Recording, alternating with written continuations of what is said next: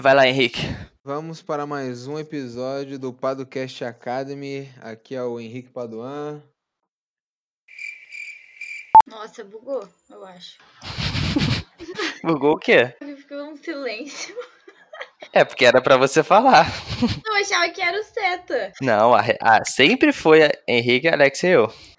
Mentira. Ai, mentira mesmo. Tá, então, Mas no último foi você, no meio.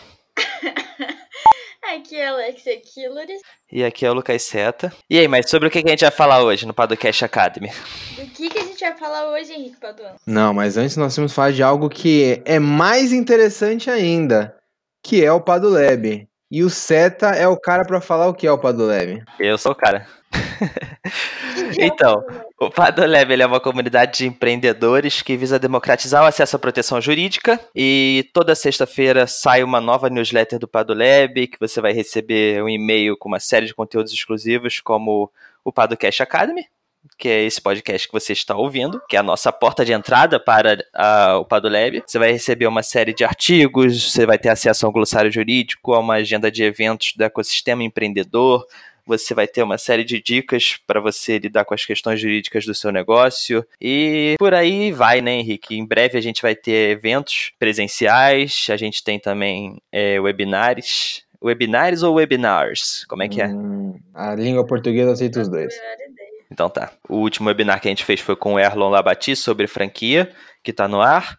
E claro, quem quiser se inscrever, é só entrar no link que tá na descrição, que é muito simples, né? abre.ai barra Padolab. É até mais fácil falar do que a pessoa ir na descrição.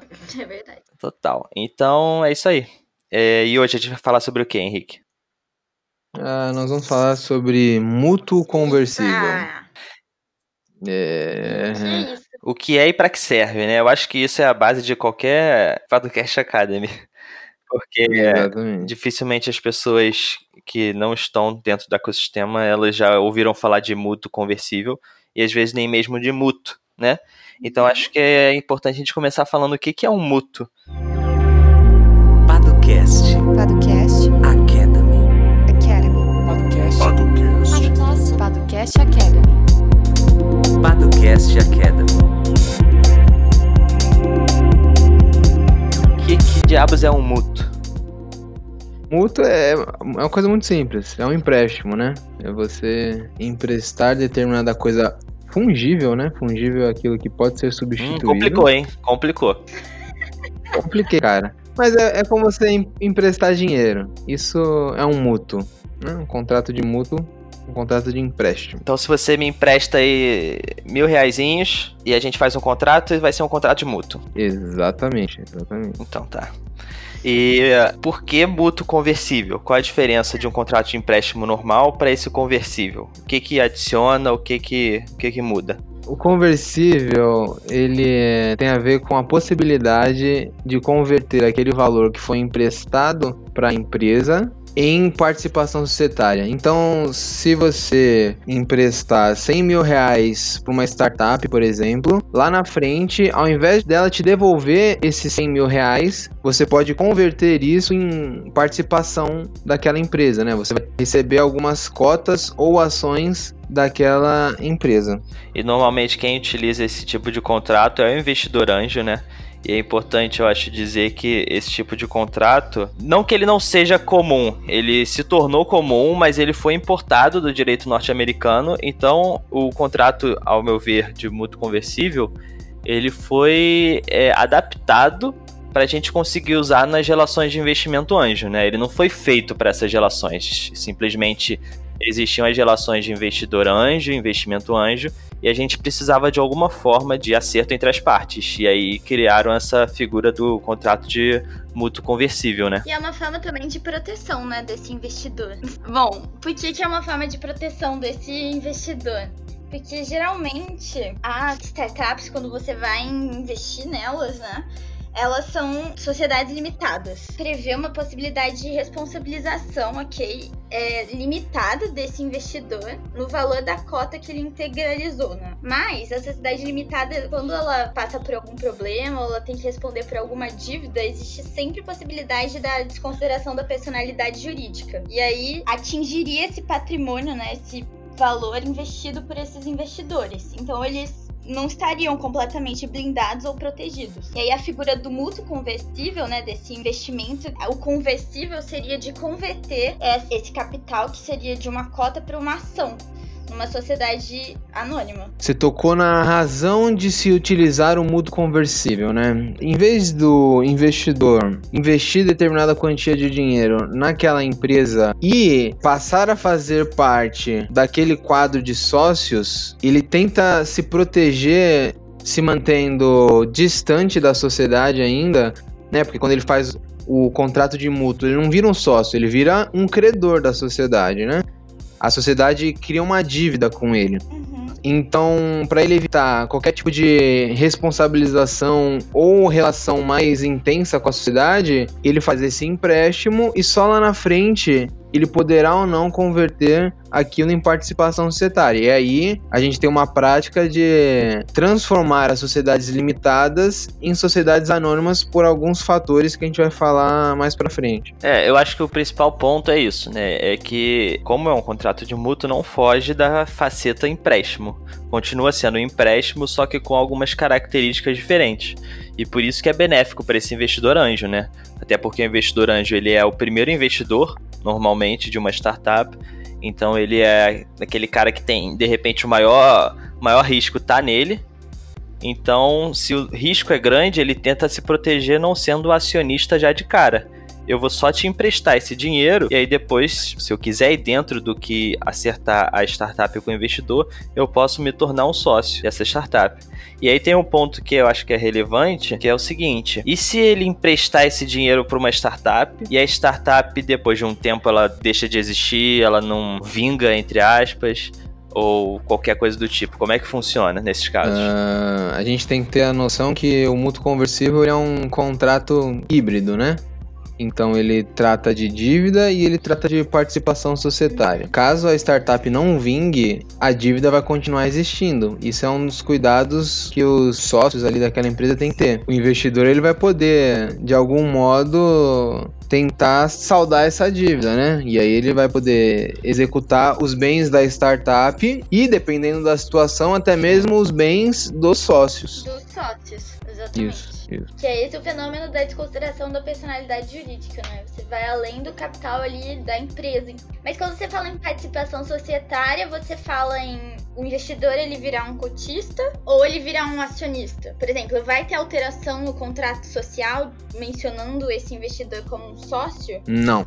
Não, essa é a ideia. Ele só lá na frente, a depender do que o contrato dispor, né? Que ele vai entrar ou não no contrato social, né? Aqui usando a, a ideia do mercado, se ele vai entrar ou não naquele, naquele contrato social ou num, num, estatuto social também, né? Que é o, o documento da, da sociedade anônima. Eu acho que agora a gente, vale a gente dizer, então, no contrato entre o investidor anjo e a startup, por exemplo, eles fazem um mútuo conversível. Pode e falar, quais são as hipóteses em que esse dinheiro dele se converte efetivamente em participação societária? Eles podem ajustar ou não? Já existem coisas pré-determinadas? Como é que funciona isso? É, é acerto entre as partes? Existem gatilhos no contrato para prever essa conversão? Sim, é, o contrato ele vai prever quais são os momentos e as hipóteses que essa, esse empréstimo vai ser convertido em participação societária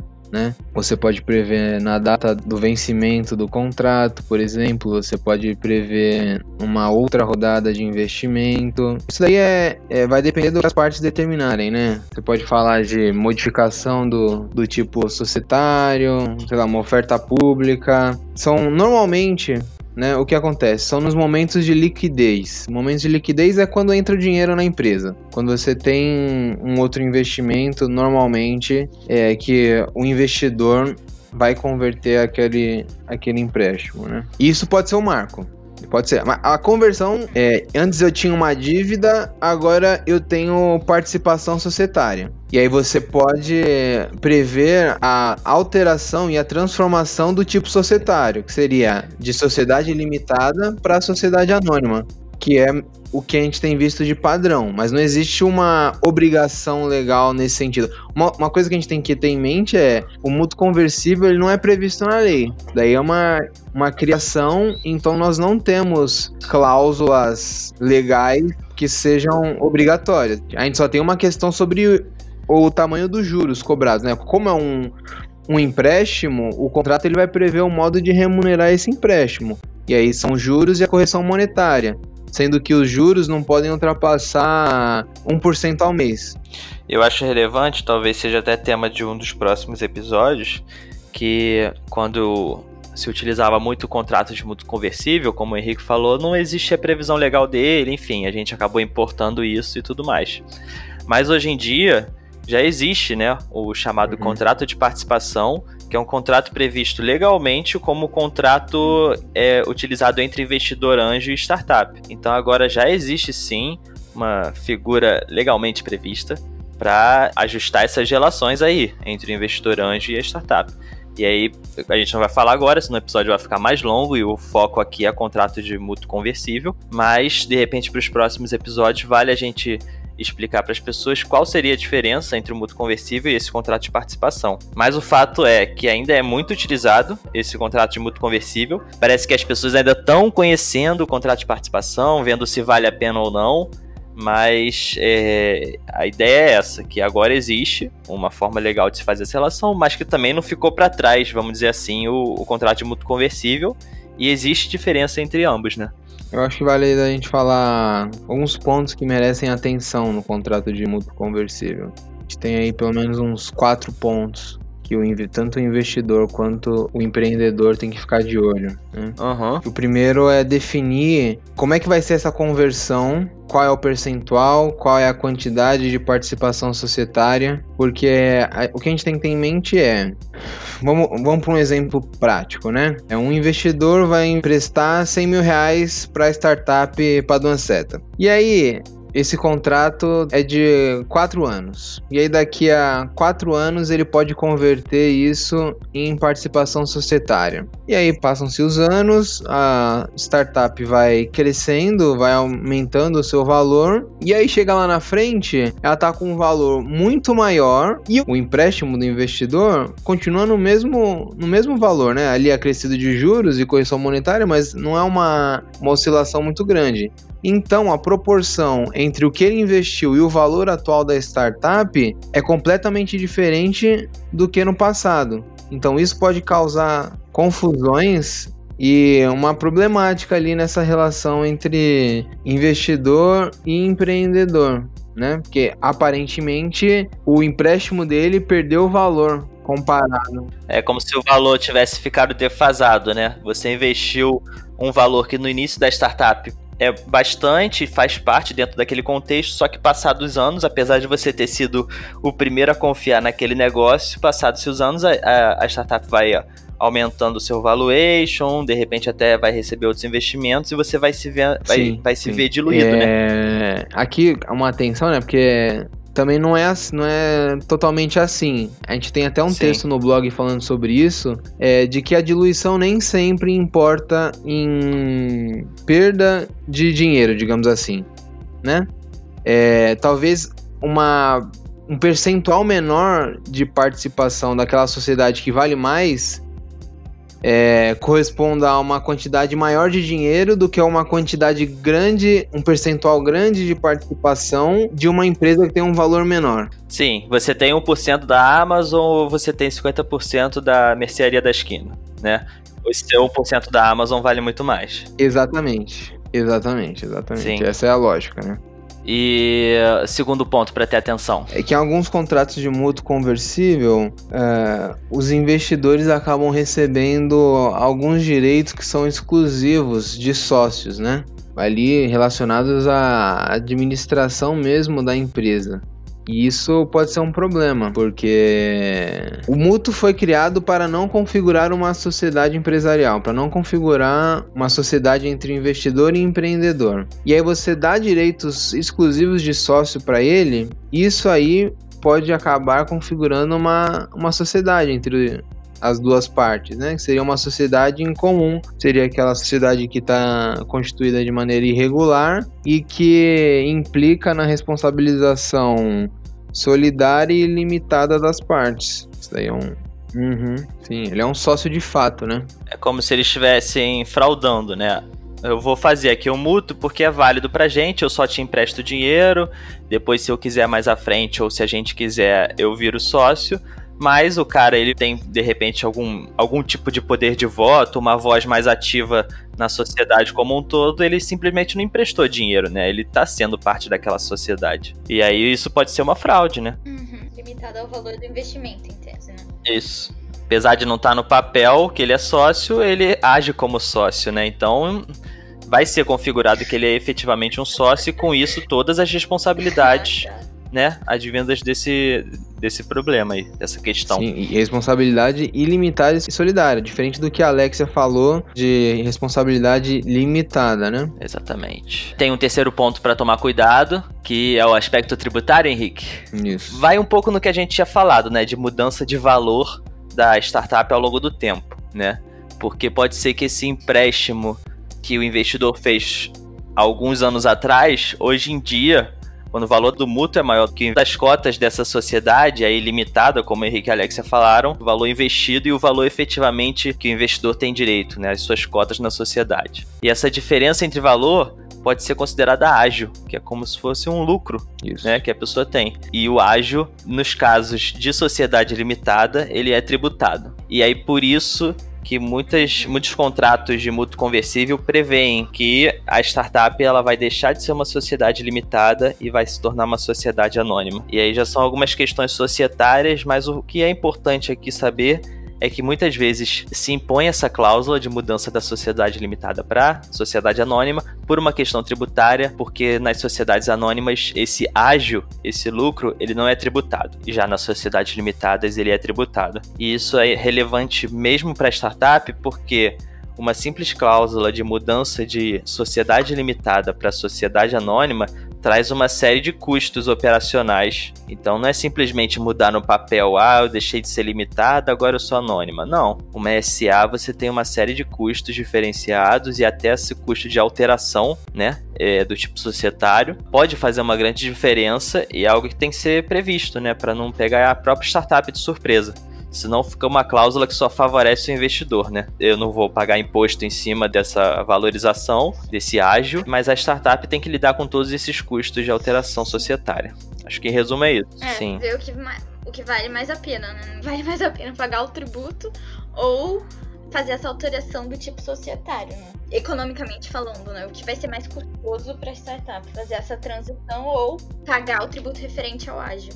E mais do que tudo, ser uma relação transparente, mesmo que a startup tenha que efetivamente mudar o seu tipo societário, que ela entenda os custos envolvidos, né? Não seja uma relação, de certo modo, abusiva, por ser algo meio escondido, né? Acho que deixar claro as cláusulas é muito importante. Acho que para ficar mais palpável para as pessoas, é aquilo. Quando você olha um contrato social de uma empresa, tá lá escrito que cada cota vale, sei lá, um real, né? E o capital social são, sei lá, 10 mil reais. Só que aí o que, que acontece? O cara investiu 100 mil reais e vai ficar com, com, sei lá, mil cotas, cada uma custando um real. Então, em tese, a participação dele naquela empresa corresponde a mil reais em cotas. Só que ele investiu 100 mil reais. Tá. Então existe uma diferença, né? Aí estaria o ágio, esse é o ágio, essa é a diferença. Porque formalmente falando, ele detém mil reais em cotas daquela empresa, só que ele investiu 100 mil. Então esse ágio na, na sociedade limitada é tributado pelo incide o imposto de renda, né? Chamam de ganho de capital, né? Sim. É, é que o valor do contrato social muitas vezes acaba sendo o valor meramente. É, vamos preencher aqui 10 mil, que é o padrão, né? Do que efetivamente o que. É, é um valor ilustrativo e que de início as pessoas acabam não se preocupando muito. E tem o quarto ponto, né? Pra Uhum. gente finalizar os, os pontos de atenção. Que é, é um pouco do que a gente já tinha falado, né? Que nada mais é do que o contrato de mútuo, no fim das contas, é um contrato de empréstimo. Então a startup ou empresa que tem um investidor por meio de um contrato de mútuo conversível, tem que saber que no fim das contas ela tem uma dívida, né? Aquilo nada mais é do que uma dívida. Então, foi o que o Henrique falou anteriormente. Caso o negócio não dê certo, caso o investidor queira, ele pode querer aquele valor de volta, ele pode querer executar essa dívida. Então, é, é algo que as empresas investidas têm que ter sempre em mente. Não deixa de ser uma dívida. Ponto. Não necessariamente, e aí depende de contrato para contrato, mas não necessariamente ele vai exercer essa opção de eu quero transformar minha dívida em participação é, societária. Não necessariamente. E se ele não fizer isso, ele vai querer a grana investida de volta, porque é um mútuo, ou seja, é um empréstimo. Então, sempre uhum. manter em mente isso. Esse, esse ciclo, né? Então, acho que é isso, né? Assim. É. é. porque às vezes as pessoas, até por desconhecimento da palavra mútuo, não entendem que aquilo é um empréstimo efetivamente. Um investimento. É um investimento. O cara tá me dando 100 mil reais e depois ele vai virar sócio. A é. perdido. É. Isso, exatamente. Não tô devendo nada. Depois ele vai pegar o percentual e acabou. E aí, de repente, a pessoa se vê sem o sócio, que o sócio fala assim: não, não, não, vou, não vou exercer minha opção de, de transformar isso em participação societária e, pô, isso aqui é um mútuo, me devolve. com juros e correção, né? Então, é, é, pode se pegar muita gente aí de perna curta, perna curta, que é a expressão? Saia, calça, calça curta. curta. isso. Então acho que é isso, né, no fim das contas. Sim, sim. E, e a questão de nos contratos de mútuo também diz disse que tem que constar lá o, os sócios fundadores como anuentes. Em alguns, eles colocam os sócios fundadores como co-obrigados por aquele, por aquele empréstimo. Significa que a pessoa física do sócio está se obrigando a pagar aquele empréstimo lá na frente. Isso uhum. é uma uhum. outra coisa para os empreendedores Sim. ficarem atentos, porque está colocando em risco, em jogo, o patrimônio pessoal deles, né? Um último ponto aqui que eu queria falar, que são algumas cláusulas que são comumente previstas nesses contratos, né? Algumas nós já falamos aqui, mas eu acho que elas são muito importantes e as pessoas têm que ficar com isso daí em mente, porque é, é a, a prática comum e tem um porquê de, de acontecer. A primeira delas é aquilo que nós já falamos sobre a obrigação de transformar a sociedade limitada em sociedade anônima. Então, isso daí é uma prática, é o que normalmente acontece, pelos motivos que nós falamos já. É, um outro ponto, que é a elaboração e a aderência dos atores ali num acordo de acionistas ou cotistas, no caso, né, dependendo da, de qual for o formato. É, e por que, que isso é relevante, né, Seta? É, pô. Isso. Nós já tivemos um, um podcast Academy sobre isso, né? Ah, eu acho que a relevância do acordo vai no, no acerto. Aqui vai muito naquilo que a gente tinha falado antes, de transparência e das partes entenderem seus deveres e obrigações, né? E também essa questão do acordo de acionistas e cotistas ser um documento em que você não precisa levar registro, ou seja, ele não precisa se tornar público, diferente de um contrato social ou estatuto, que você tem que levar registro e ele é um documento público por natureza. Então esse acordo é algo que você pode ir além, e além das cláusulas que a lei obriga, e você é, consegue prever coisas mais sensíveis para o negócio, não ter que levar registro e, consequentemente, se tornar público esse documento. E quem tiver dúvida, ouve o nosso outro Podcast Academy sobre o assunto, que vai ter o link na descrição aí, mas é, a gente explica mais a fundo sobre essas questões, né? Isso aí. Um outro ponto é. E isso daí normalmente vai estar previsto também no acordo de acionistas, mas no contrato também deve estar expresso. Que serão os direitos mínimos, caso ocorra a conversão para uma sociedade anônima, dessas ações que serão recebidas pelos investidores, né? Então, ali no contrato vai estar previsto direitos mínimos dessas ações que vão ser recebidas pelos investidores. É, e aí, agora, são três pontos, mas que para mim se resumem a uma ideia e que eu acho que é a coisa mais relevante e eu tenho escutado algumas pessoas do mercado falando sobre isso. E aqui a gente está falando de cláusulas que normalmente se encontram nos contratos de mútuo conversível. O primeiro deles é a formalização dos atos da sociedade, né? Como normalmente nós estamos falando de startups, elas ainda estão em busca de processos, né? As coisas não são muito formalizadas, isso pode ser um problema prestação de contas, né? E isso daí se encaixa na ideia de governança, né? A transparência, que é algo que nós já falamos aqui também, é entre o investidor e o empreendedor. né? Porque o investidor ele não vai ficar ali no dia a dia, ele não vai ter todas as informações, mas ele precisa ter a segurança de que o dinheiro que ele investiu está sendo bem aplicado, está sendo utilizado para os fins acordados. Né? Então, a questão da governança é essencial, tanto para não ocorrer qualquer tipo de problema para a startup ou para a empresa investida, quanto para a segurança do investidor, né? E aí, dentro daquele contrato de mútuo, é...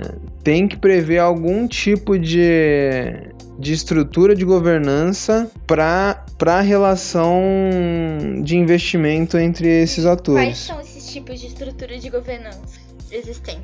Normalmente isso gira em torno de redução do déficit de informação. Aquilo que eu disse, o investidor ele não está lá todo dia na operação, então ele precisa receber a informação do, daquilo que está acontecendo. Então você vai de vai no sentido de elaboração de relatórios, e aí isso está relacionado com prestação de contas, sobre a operação e sobre a aplicação do dinheiro recebido entendeu? E aí você vai criando ali algumas obrigações, principalmente da, da empresa, sobre transparência das contas, das ações, dos dados, dos números a serem entregues para o investidor. Então, normalmente a gente vai nesse sentido de prestação de contas. Desses processos internos, né? Onde está indo esse capital, né? Para onde ele está sendo direcionado. Isso é até interessante quando a gente pensa, né, em corrupção mesmo, assim, né? de conseguir identificar para onde foi esse dinheiro. Isso, claro. Nós tivemos um caso nesse ano, faz o quê? uns dois meses talvez, no Tribunal de São Paulo, que o desembargador decidiu lá no sentido de que a empresa estava obrigada a prestar contas. Para o investidor anjo. Só que nessa decisão nós temos um problema sério, porque o contrato que eles firmaram, que era um contrato de mútuo, não previa nada sobre prestação de contas. Nada. E aí, como é que o juiz pode determinar algo sem que exista uma norma legal falando sobre isso ou um acordo entre as duas partes, né? Então, para a gente evitar esse tipo de, de problema, o contrato ele tem que prever expressamente essa necessidade de prestação de contas da empresa para o investidor. O que é interessante, assim, em qualquer situação, né? Que é até para esse investidor se envolver de uma certa maneira com o que está acontecendo, com o dinheiro que ele investiu. Exatamente, então, exatamente. Não é prejudicial, né? Pelo menos ao meu ver, assim. Essa cláusula, ela é interessante, assim. É. Não, e até para startup ela saber o que ela precisa efetivamente fazer, né? Porque prever uma cláusula de prestação de contas e que ela explique exatamente o que, que a startup vai precisar passar de informação, entendeu? Até para não depois chegar na mão de um juiz, como o Henrique falou, e que obriga lá a prestar contas, sendo que as partes não acertaram isso, não acertaram como é que seria feita essa prestação de contas, enfim. Então é melhor que esteja previsto no contrato do que depender de um, de um juiz, né? Isso, isso deixando claro que por, por não ter nenhuma obrigação legal. Como não existe uma previsão de um contrato de mútuo conversível, também não existe nenhuma lei ou nenhuma, enfim, nenhuma obrigação legal de que haja essa prestação de contas nesse contrato. Afinal, nem existe esse contrato previsto legalmente. Então, o acerto entre as partes deveria prevalecer, né? É, assim, é só para avisar que quem tiver interesse em ler sobre o assunto, a gente tem um artigo no nosso blog tratando sobre o que é mútuo conversível. O link vai estar na descrição também. E uma coisa é, que eu acho que é legal, quem tiver algum assunto que queira ouvir a gente falando, ou algum feedback, alguma sugestão, sei lá, uma mensagem de apoio, entre em contato. Manda um e-mail, manda um WhatsApp, manda um zap. E é isso. Não esqueça de assinar o Padlab. Não esqueça de seguir a gente nas redes sociais o Henrique agora virou blogueiro. Virei nosso blogueiro, oficial. Virei blogueiro. Então, ele fica postando stories no Instagram e ele tá se soltando, tá se soltando. Me, me, segura, me segura. Tô me achando. É, tá se achando. Tá certo. Então é isso, né? Tchau, tchau pegar muita gente aí de perna curta, perna curta, que é a expressão? Saia calça, calça curta. curta. isso. Perna curta, nem existe. A pessoa arranca um teco da perna. É, perna curta. Eu sabia que tava estranho, mas O que também não faz sentido. né? Essa vai pro final O que também não faz podcast, sentido né, pensar em alguém de calça curta. Me pegou de calça curta. Também não faz sentido. Porque, tipo assim, você. Ah, exemplo, deve você- fazer algum Eu sentido. tô andando na rua, cara. aí tá o Henrique ali. Aí eu, caraca, o Henrique tá de calça curta. Ah, Henrique tá... não, não se entendi. Ah, vamos. Então, agora tá todo mundo sendo pego de calça curta. Ou então a expressão vai mudar e agora é, vai ser pego de calça, calça longa. longa, é. Caramba, peguei o cara de Né? calça longa.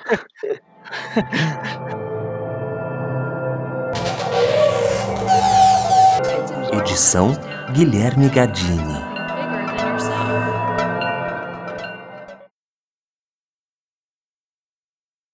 Eu tenho uma informação. Eu tava aqui pesquisando enquanto vocês conversavam aí, que o Henrique mandou bem a beça aí, né, nessa parte aí. E aí eu pesquisei aqui e pegar de calça curta é porque, sabe quando, tipo assim, uma pessoa entra no banheiro e a outra tá de calça, esse curta não é pra calça ser curta, é, seria a calça arriada. É calça Isso. arriada. A calça curta que a calça é. Então, tipo assim, sai aquela situação da pessoa entra no banheiro, a outra vai e se mexe assim porque ela tá de calça curta. Então, puta, te peguei de calça curta, Hum, sabe? Tava sensacional. desprevenido, Total. tava. É. Tava despreparado. interessante. É isso.